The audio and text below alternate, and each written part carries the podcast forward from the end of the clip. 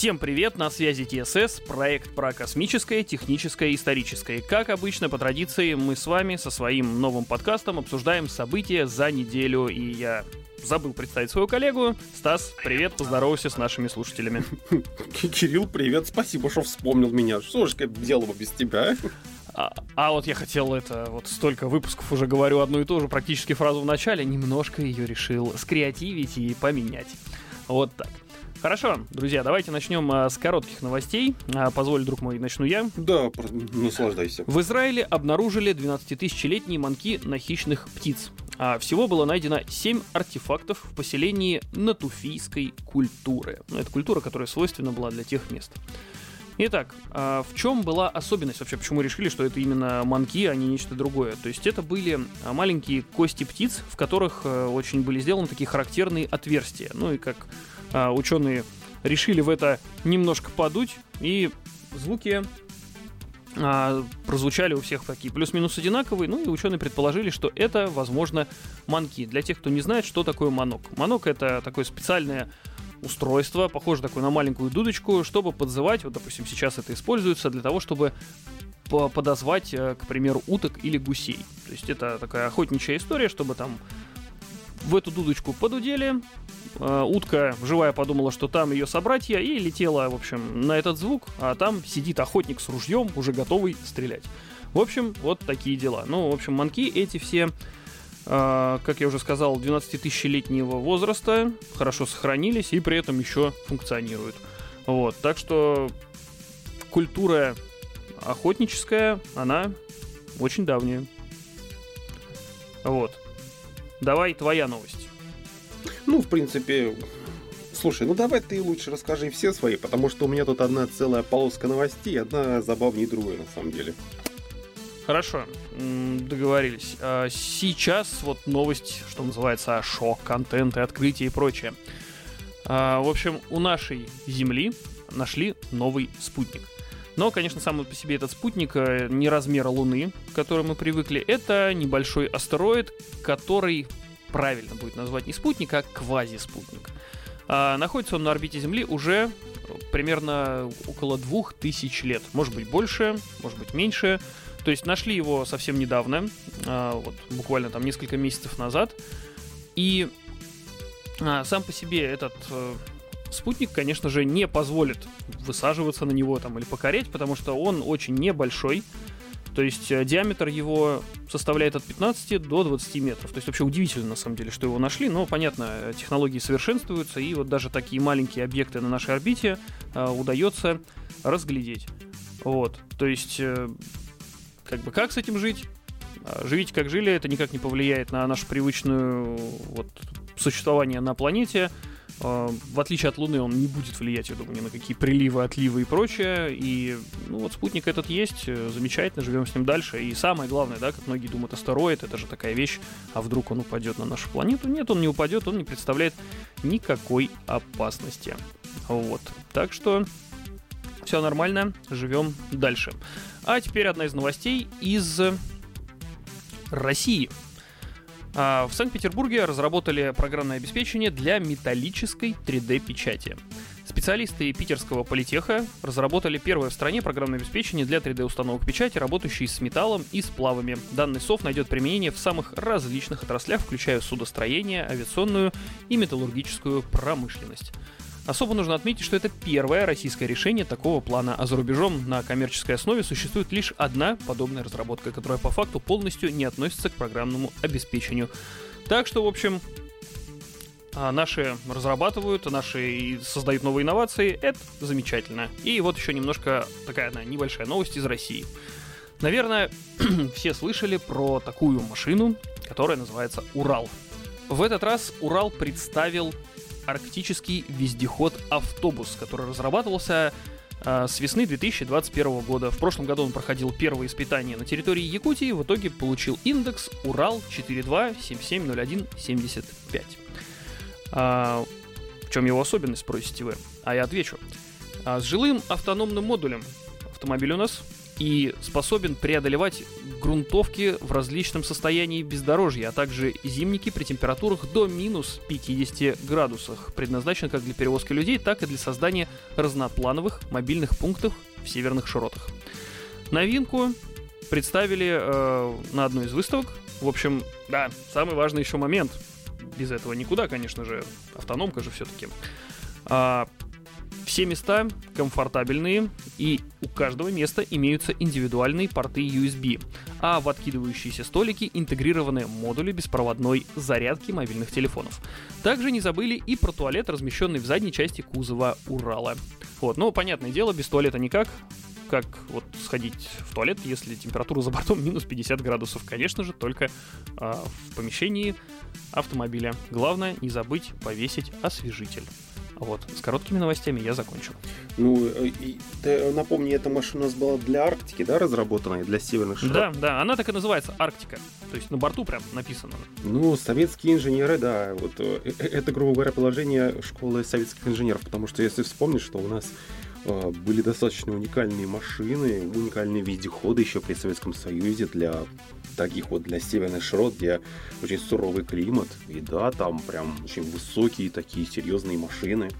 Так что очень хорошо, что Но... Ну, они разрабатывают и продолжили это, потому что, ну, это важно. На самом деле, покорение севера это вообще отдельная такая вот история. Как-нибудь, я думаю, нам нужно будет записать про это отдельный подкаст. Причем... Да, это очень серьезная вещь, очень интересная, тем более в наших широтах, где у нас очень много именно таких вот э, вечной мерзлоты, где очень крайне суровый климат день каждый, наверное, да, канадец да. протянет.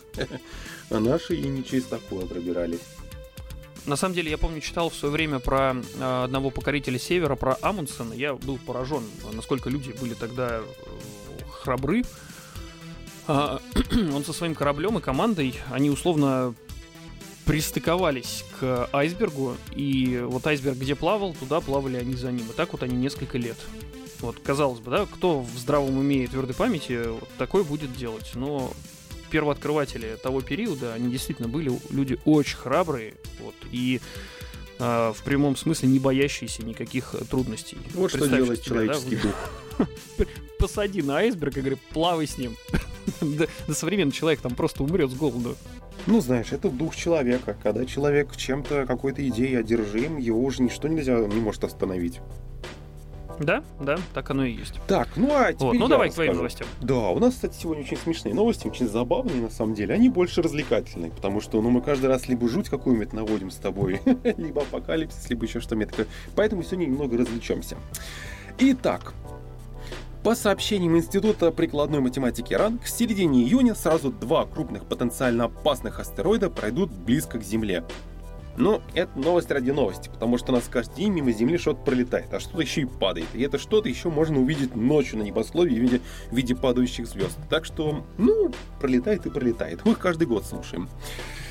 А, вторая новость. В США находили обломки кораблей нечеловеческого происхождения, заявил ветеран ВВС. Американское правительство скрывает информацию о внеземных кораблях, которые находили на территории штатов. Об этом ветеран ВВС и бывший член Национального агентства Геос геопространственной разведки США, даже такая есть разведка, Дэвид Груш рассказал изданию News Nation. Они извлекают технологии, транспортные средства нечеловеческого происхождения. Назовите их космическими кораблями. Если хотите, экзотические транспортные средства нечеловеческого происхождения, которые либо приземлились, либо разбились, сказал Груш.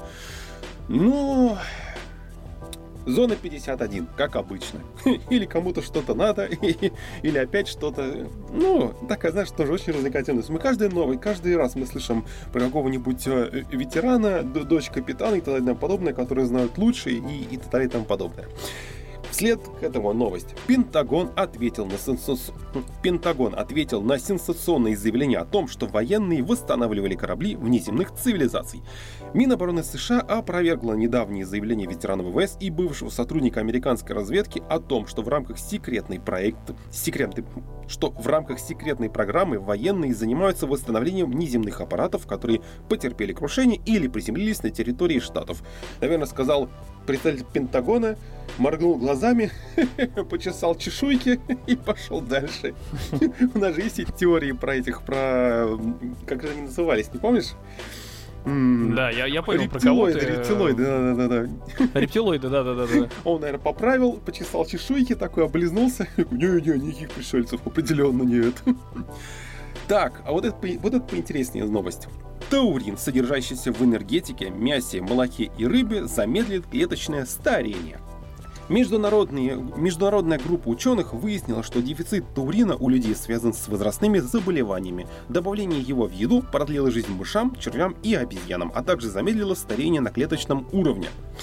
Таурин – это аминокислота, которая содержится во всех продуктах животного происхождения в мясе, рыбе, молоке. Кроме того, это, эта сульфокислота содержится во многих энергетических напитках. Кстати, из-за того, что вегетарианцы не едят мясо, у них возникает дефицит таурина.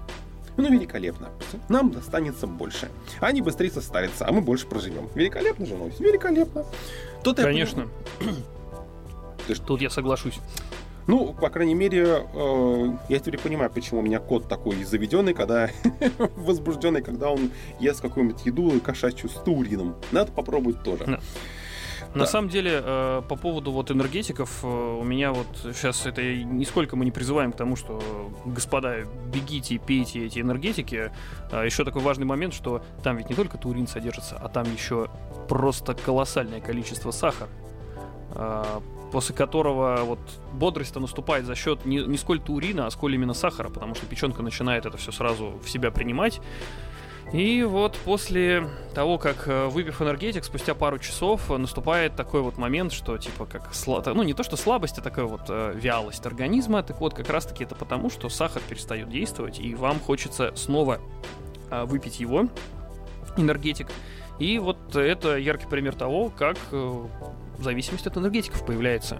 А еще энергетики э, грозят, вот и регулярное употребление э, ведет к избыточному весу, потому что большое количество сахара и а потом заболеваний печени будут, это прям 100% прямая дорога к сахарному диабету.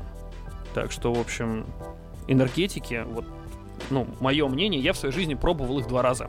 Первый раз это было очень плохое, вот, э, плохие воспоминания, потому что сначала, да, бодрость, а потом вот этот отходняк, скажем так.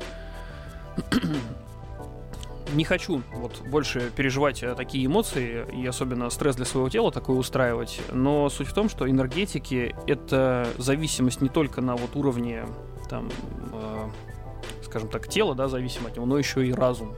То есть вот э, головой на энергетике люди подсаживаются очень сильно. Поэтому мой совет не трогайте эту гадость.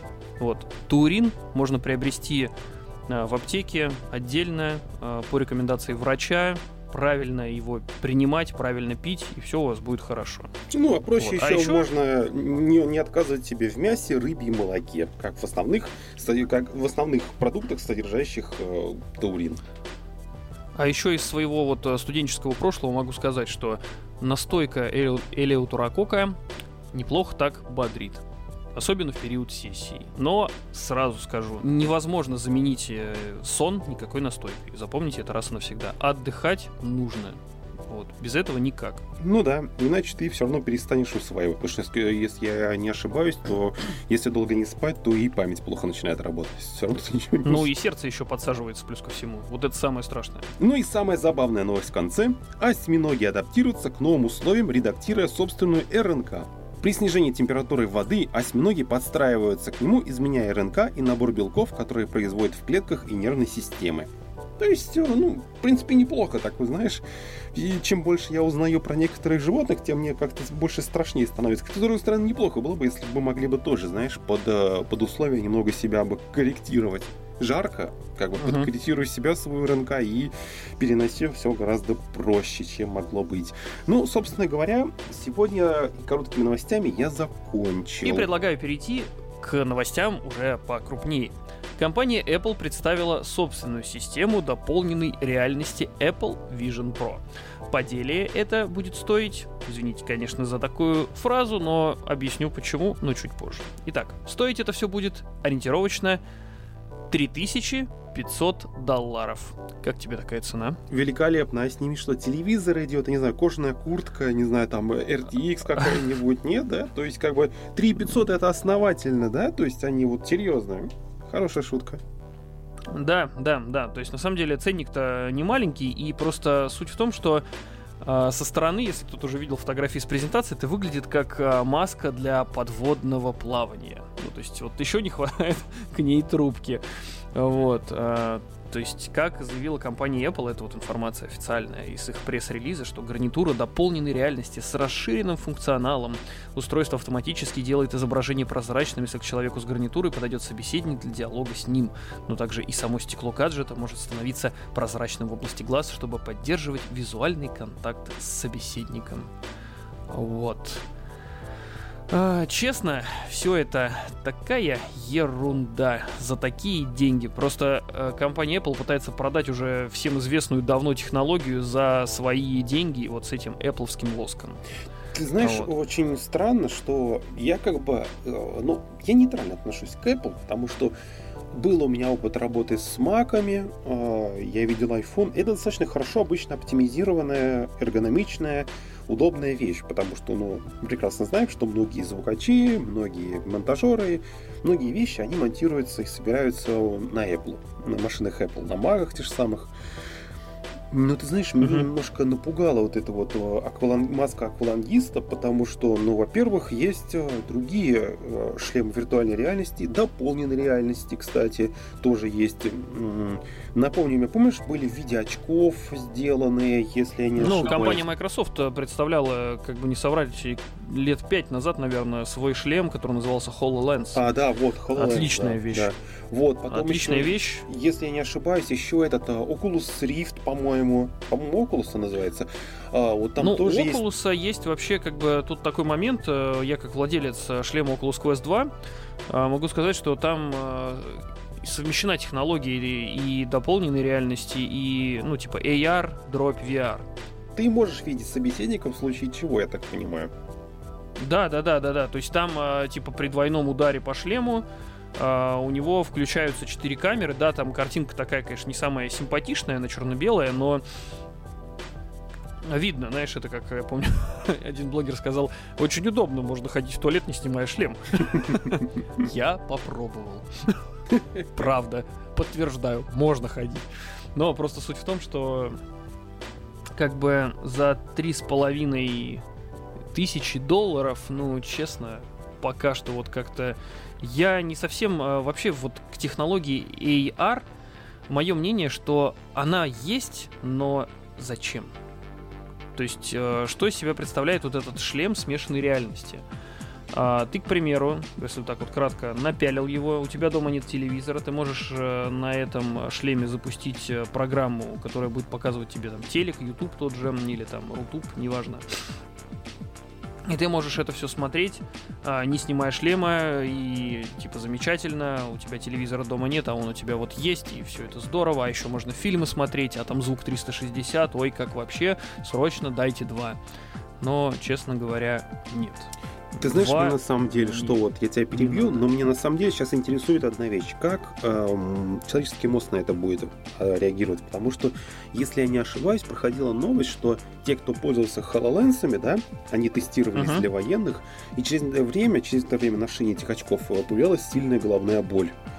Вот, так что uh-huh. как здесь будет, мне интересно, насколько, как человеческий мозг это будет воспринимать все, насколько это будет безопасно, не будет ли болеть. Но это вообще, опять же, ну, вот я сейчас скажу, я особого сильного применения виртуальной такой дополненной реальности в обычной жизни человека я не вижу в обычной жизни. Но, допустим, если это на производстве или в военном деле, это будет потрясающе. То есть ты подходит человек, да, вот, допустим, он обслуживает там э, какой-нибудь нефтеперерабатывающий завод, да, и ты идешь в этих очках, а эти очки подписывают, какая труба что за что отвечает. То есть, Но это чего. да, это есть же видео, как типа пожарный э, в здании, он там типа алгоритмы обрабатывают. Но там, правда, тепляк еще интегрировался. Вот, то есть, да, удобно. Алгоритм допустим. обрабатывает типа человек, где лежит там э, и прочее. Да, ну, да, то общем... есть как бы она будет помогать, допустим, тому же самому пожарному ориентироваться в темноте, потому что задымление ни черта не видно, опасно, все. И да, будет, да, да. если эта дополненная реальность будет подрисовывать человеку там коридор, подсвечивать ему в, это, в тепловизоре, как это все будет видеть. Предположительно, это будет потрясающе. Для военных это сказка, потому что а, очки будут тебя подсвечивать своих, подсвечивать не своих, давать какую-то информацию. Это тоже потрясающе. Но как бы в обычной жизни я как-то особого применения для вот для себя я для гражданского смысла нет. Да, то есть вот как я... бы я не вижу особо. Я вообще, ты меня прекрасно знаешь, я энтузиаст, я любые технологии готов тестировать, пробовать. У меня умный дом, у меня HTC Vive, у меня там э, все, все, что возможно, я это все пробую, мне это нравится. Как бы, но вот пока что особого применения к таким очкам я, честно, пока не наблюдаю. Может быть, я что-то упускаю из вида, но посмотрим. На самом деле, вот я что хочу под конец э, вот этого сказать всего про как мы уже упоминали, HoloLens. Э, вот сейчас, если даже зайти, HoloLens уже второго поколения имеется у нас.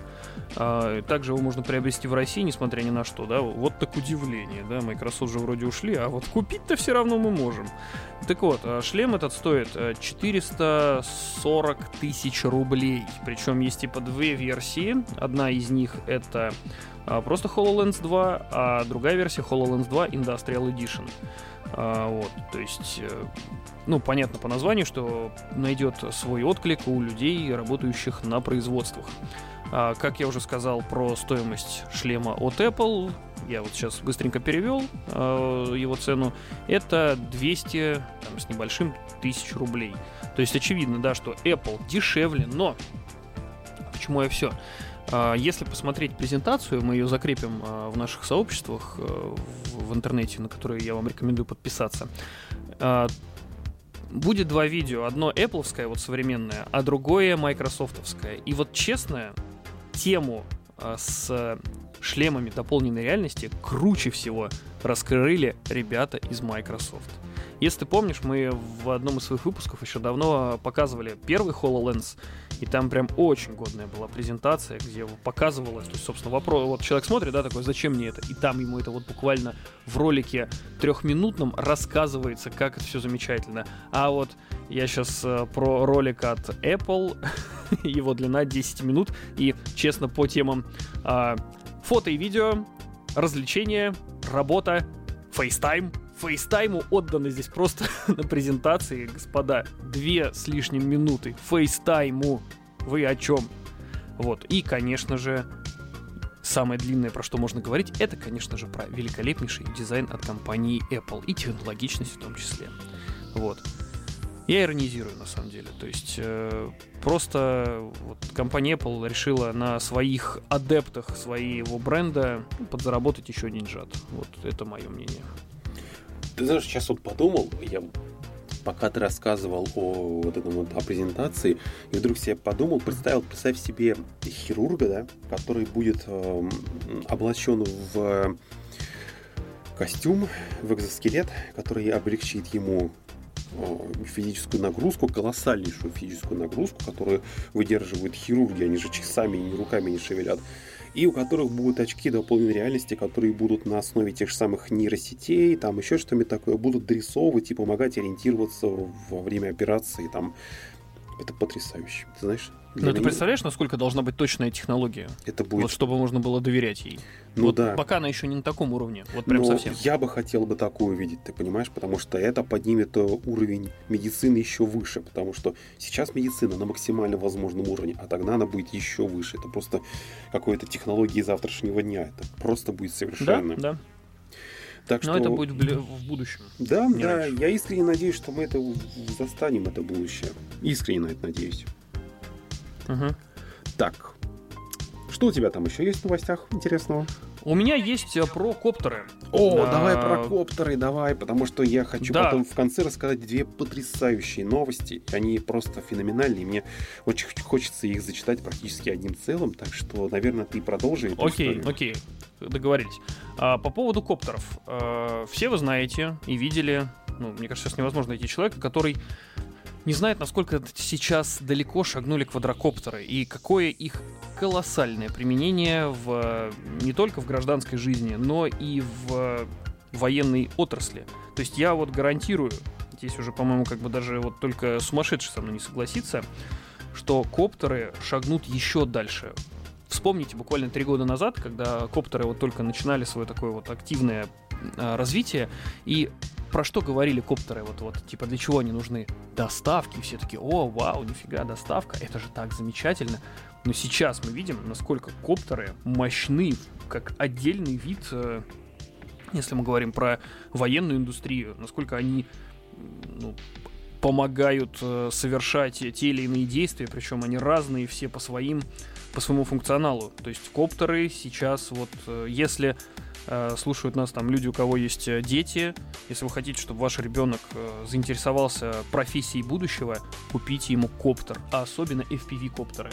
По ним проходит огромное количество соревнований, и это прям на самом деле настоящее инженерное вот такое искусство, потому что коптеры и FPV, они зачастую собираются своими руками из запчастей, и после этого вот у ребенка развивается скилл управления настолько круто, что это сложно объяснить человеку непосвященному, но за коптерами будущее. Запомните это.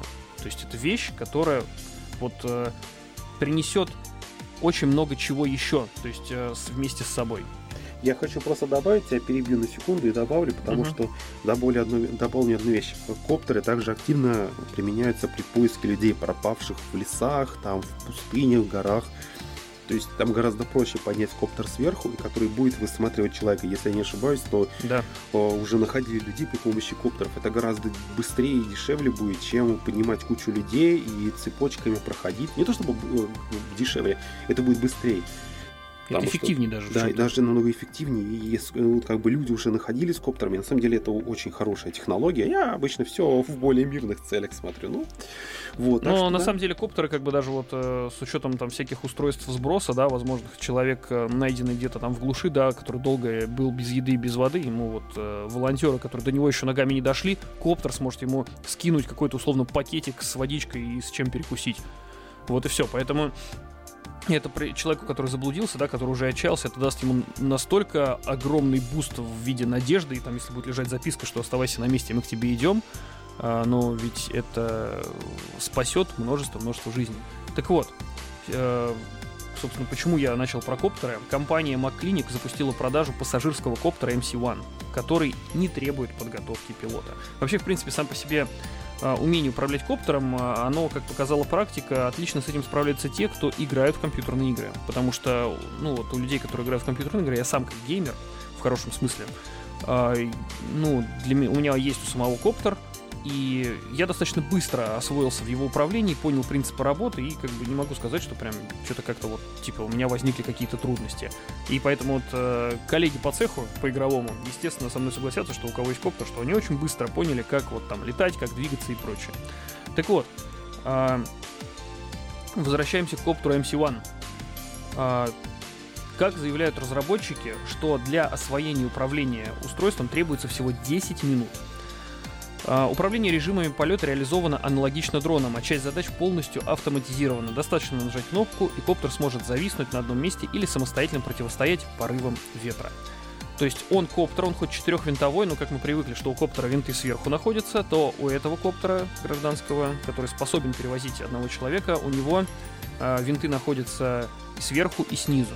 То есть фактически у него как бы четыре точки соединения винтов, но количество самих э, лопастей а здесь 16 уже. То есть, ну, это обеспечивает ему более устойчивое нахождение в воздухе, особенно, как уже сказано было, при сильном ветре. Так вот, сам коптер весит всего 160 килограммов, а предельная скорость его 80 километров в час.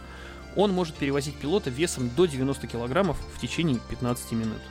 Винты выполнены из карбона, что обеспечивает, конечно же, легкость, а конструкция максимально упрощена и имеет минимум защитных элементов. Это означает, что пилот в случае падения оказывается практически незащищенным от травм, но вот маленький вес, и, соответственно, дешевая стоимость. Вот, пожалуйста, отличная игрушка. А, компания уже провела серию тестовых полетов по поводу цены. Да, вот сразу вопрос, а сколько это стоит? 150 тысяч долларов. Вот. Игрушка класса премиум. Я так понимаю, что Честно? эту игрушку называют Деламейн, да? А, типа того, да-да-да. Вот. А, на самом деле, были бы деньги, я бы взял. Вещь крутая. То есть, э, вот я смотрю на фотографии, как это выглядит. Ну, представьте, вы за, да, всего 15 минут полета. Но не забывайте, 15 минут пешком, 15 минут по дороге, если ехать на машине, а 15 минут на воздушном транспорте, господа, это очень быстро. То есть, э, вы не представляете, какое расстояние можно преодолеть за 15 минут по воздуху. Вот. Ну, прекрасно. Знаешь, у тебя на балконе взлетная полоса, припаркованный Деламейн, да? где ты приходишь, садишься, такой, Деламейн, поехали сегодня на работу. И он тебе, да, и ну, погнали. Что хочу сказать, э, важный момент, что если э, эти коптеры начнут люди покупать, и они будут популярны у граждан, то со временем появится друг... Ну, то есть это как бы покажет другим компаниям, что, видите, стартап прибыльный, э, желающие есть, и найдутся конкуренты, я уверен, которые будут готовы предоставить те же услуги, но за меньшие деньги. Ну, как так обычно, что... удешевление производства будет, ну, не то чтобы удешевление производства, развитие даст, а там, соответственно, и больше количество запчастей, больше количество, соответственно, как бы удешевления и более доступности да, будет всем остальным. Ну, так скажем, да, как говорят, Но, с другой стороны, это уже напрашивалось, потому что те же самые писатели-фантасты всегда нас отвечали, что у нас будут какие-то воздушные такси и так далее, там подобное. Ну, ну да, да, идея на самом деле отличная. Я вот двумя руками за коптеры. Вот. Слушай, хорошо, что он будет управляться не человеком, а то, представляешь, я у балкона, нет у вас балкона, да? Я на балконе Нет, стою. он он управляться будет, основные органы управления все равно у пилота, но у него многие процессы автоматизированы. Я думаю, там на помощь придут лазерные датчики, которые там, ну, не позволят условно приблизиться к какой-то там, условно, дому, да, чтобы там не разбиться об него. То есть там, я думаю, что системы защиты алгоритмами, они все просчитаны, и причем очень хорошо. Ну, я немного в другом, что хорошо, что он будет управляться машиной, а не человеком, а то будет потом набор скриншотов в интернете. Когда выходите, я на этаже, да? На каком этаже? А, я ну, типа, туда да, лететь да, да, не буду, это далеко, целых 100 метров, выходите сюда. Это да, да, тут согласен. Ну, в общем, как бы я закончил по этой теме. Давай уже твои, которые ты говорил, вместе хотел их засчитать. Ну, давай, это будет очень интересная новость. На самом деле, мне очень сильно понравилась. Я просто хотел, чтобы ее как можно больше услышали. Соответственно, ее мы тоже повесим в группе, потому что это просто потрясающая, красивая новость. А она касается нашего Солнца. Огонь вместо неба. Наше Солнце светит 4 миллиарда 600 миллионов лет, а дровами для данного костра служит водород – Солнце обладает огромной массой, создающей стремящуюся сжать, схлопнуть нашу звезду. Но это не происходит из-за одного «но». А это «но» – пылающая, пылающая водородная топка в центре нашего Солнца. По словам ученого Артема Юрова, профессора, тем не менее, по его словам, температура в этой печке достигает 15 миллионов градусов, а при 10 миллионах градусов законы физики запускают могучую силу термоядерной реакции. Проще говоря, внутри происходит создание огромного количества гелия, который распирает изнутри.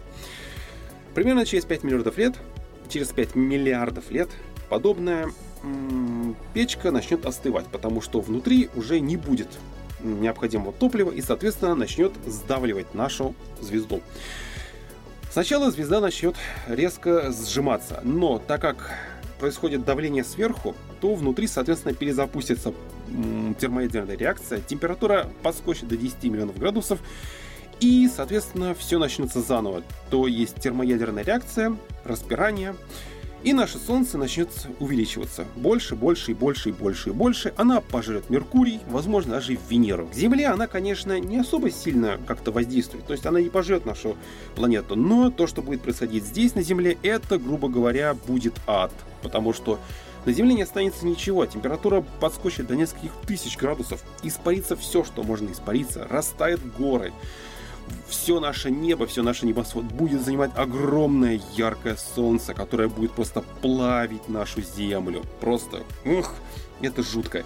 Так вот, чтобы успокоить разбушевавшуюся звезду, теоретически можно перезапустить термоядерную реакцию гелия в Солнце. Но есть небольшая проблема.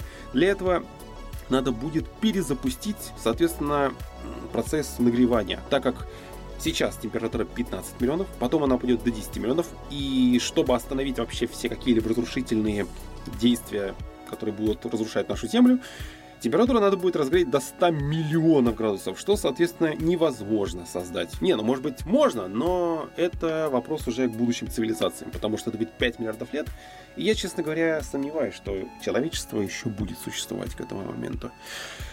К сожалению... Ну, в, то, в том виде, в котором мы привыкли, скорее. Да, ты знаешь, да. Я надеюсь, что люди перешагнут себя и эволюционируют, как минимум, если уже не в какие-то разумные машины, то в какую-нибудь энергетическую сущность эволюционируют. Ну, а тогда, соответственно, нам уже и не будет важно, что происходит, потому что мы будем чистой энергией. К сожалению, перезапуск ничего не даст, потому что рано или поздно гелий закончится. Проект, э, скажем так, проект, если разогреть и эту, эту, эту термоядерную нашу печку, когда будет перевариваться гелий, то Земля, Солнце не проживет еще 5 миллиардов лет. Это будет очень быстрый процесс, примерно 100 миллионов. Через 100 миллионов, соответственно, все. Уже нечего будет сжигать, и наше Солнце понемногу начнет сжиматься. Оно будет сжиматься, сжиматься, сжиматься, сжиматься, пока не превратится в белый, невероятно плотный карлик размером с Землю. И вот тогда начнет процесс остывания и угасания. Какое-то время светило будет выглядеть подобно нашей Луне, а потом на нашей многострадальной Земле воцарится бесконечная холодная ночь. По мнению ученого, единственный шанс человечества – это переселение. Переселение на Марс или, возможно, на другие планеты, галактики и, может быть, даже измерения. Но это будет через 5 миллиардов лет, и, как по мне, это очень большой промежуток времени, и каким бы я ни был бы фантастом, вполне может быть, что через 5 миллиардов лет человечества не будет ни в каком виде. Но, как я говорю, надеюсь, что это будет либо что люди эволюционируют либо в какие-то разумные машины, способные переживать любые сложности, либо в какие-то энергетические сущности. А так, очень жаль. Вот так вот. Так что вот такой вот процесс у нас происходит с нашей планетой, с нашей звездой. Кстати, уникальный во всех смыслах этого слова. А, кстати, недавно я узнал, что благодаря только вакууму мы не слышим нашу звезду, иначе бы мы, наверное, все бы оглохли от страшного шума и рева, который бы издавала наша звезда. Вот так вот. Ну да, понятно, процессы, которые происходят на Солнце, они очевидно, что не бесшумные. Да, соответственно, если уж, извини, простые процессы зажигания в двигателе очень шумные, то что бы было бы, если бы мы видели бы, как полыхает звезда? Это же шум был бы потрясающий. ну, Потребовался бы очень большой глушитель. Ну, или мы его просто уже перестали бы все слышать. А вот теперь, ладно, перейдем от фатализма, перейдем к потрясающей новости. Как сообщает газета РУ, инопланетяне, инопланетяне здесь. Любитель уфологии Стэнфорда рассказал о пришельцах на Земле. Профессор иммунологии Гарри Нолан из Стэнфорда заявил, что инопланетяне посещали Землю, и до сих пор они здесь. Как он сказал на конференции «Пентагон. Внеземная разведка и разбившийся НЛО». Ученый известен своими увлечениями уфологии и неоднократно делал громкие заявления о пришельцах. По его мнению, эффект на землян пришельцы производят тот же, что и галеоны испанцев на индейцев Америки. Их просто не могут осознать. Но, кстати, да, есть такая теория, что многие вещи мы не видим просто потому, что у нашего мозга нет информации, как, как правильно ее обрабатывать. Проще, поэтому он ее просто игнорирует. И мы ее просто не видим. Так что я прям боюсь. А может реально между нами кто-то бегает, прыгает, а мы этого даже не замечаем. Так вот, Гарри Нолан, профессор иммуно и иммунолог медицинской школы Стэнфордского университета. Его научные интересы – вирусы, генная терапия, исследование иммунитета, различные заболевания. Он является автором более 300 научных публикаций. Слушай, какой продуктивный человек, да? 300 публикаций. Немало, я бы сказал. Но при этом он является уфологом. А как мы знаем, уфология является псевдонаукой, которая включает в себя описание, анализ и попытки интерпретации явлений, предположительно связанных с инопланетянами и НЛО. Также при этом Нолан по сообщению СМИ, мог работать на Минобороны США. Но опять новость про то, что рептилоиды, пришельцы, космические, космические корабли... Уже среди нас. Да, они все среди нас, среди нас. Так вот, Нолан отметил, что вероятность пребывания пришельцев на Земле составляет 100%. Он предположил, что люди видели инопланетян и раньше, но как американские индейцы, увидевшие испанские галеоны конкистадоров, не могли их верно интерпретировать.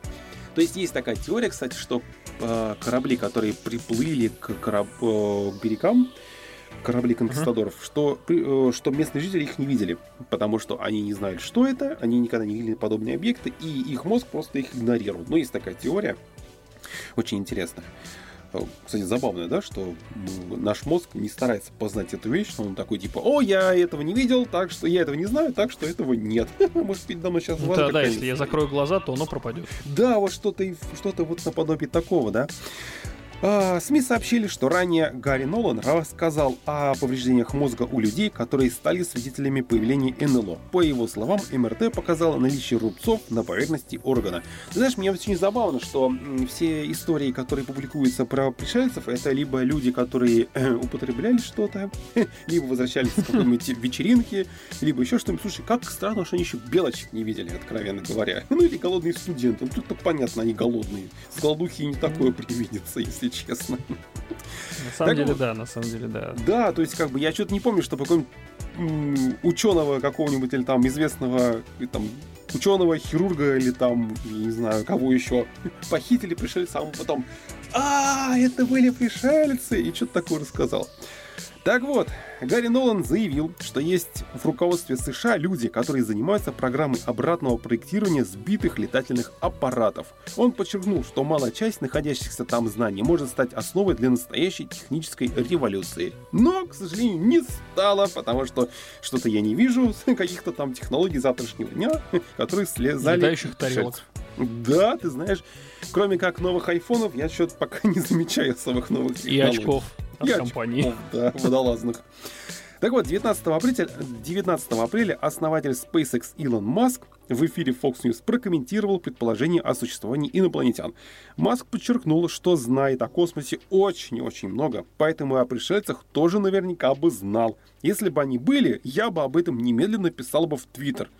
Ну, собственно говоря, да, Твиттер, конечно, запрещенная соцсеть в России, но товарищ Маск, он прям, что жжет, как может. В Твиттере он публикует все, что только возможно. Веселый человек. Сейчас теорию заговора еще одну. А что если Маск сам инопланетен и типа специально умалчивает. Ну, знаешь, в американском, в американской сети интернет есть много теорий, что и глава меты тоже как бы пришелец, и там приводят да, железобетонные доказательства этого. Да, 20... мета, а мета запрещена у нас в стране, так что да, тоже. запрещена. Может быть, тоже мы что-то знаем? 20 апреля газета «Политику» сообщила, что Пентагон стал изучать рост инцидентов с НЛО, и в настоящее время их примерно 650. Однако в Пентагоне подчеркнули, что доказательств существования инопланетян пока не найдено. Ты знаешь, а, я что хочу по этому поводу сказать? Во-первых, это Солнечная система, галактика. В ней миллионы звезд, миллиарды звезд, миллиарды скоплений, сотни, э, миллионы солнечных систем и так далее и тому подобное. Жизнь в любом случае есть. Мы не самые умные, мы не самые развитые, но мы это доказать не можем. Может быть просто потому, что помнишь, как было это было в фильме «Люди в черном»?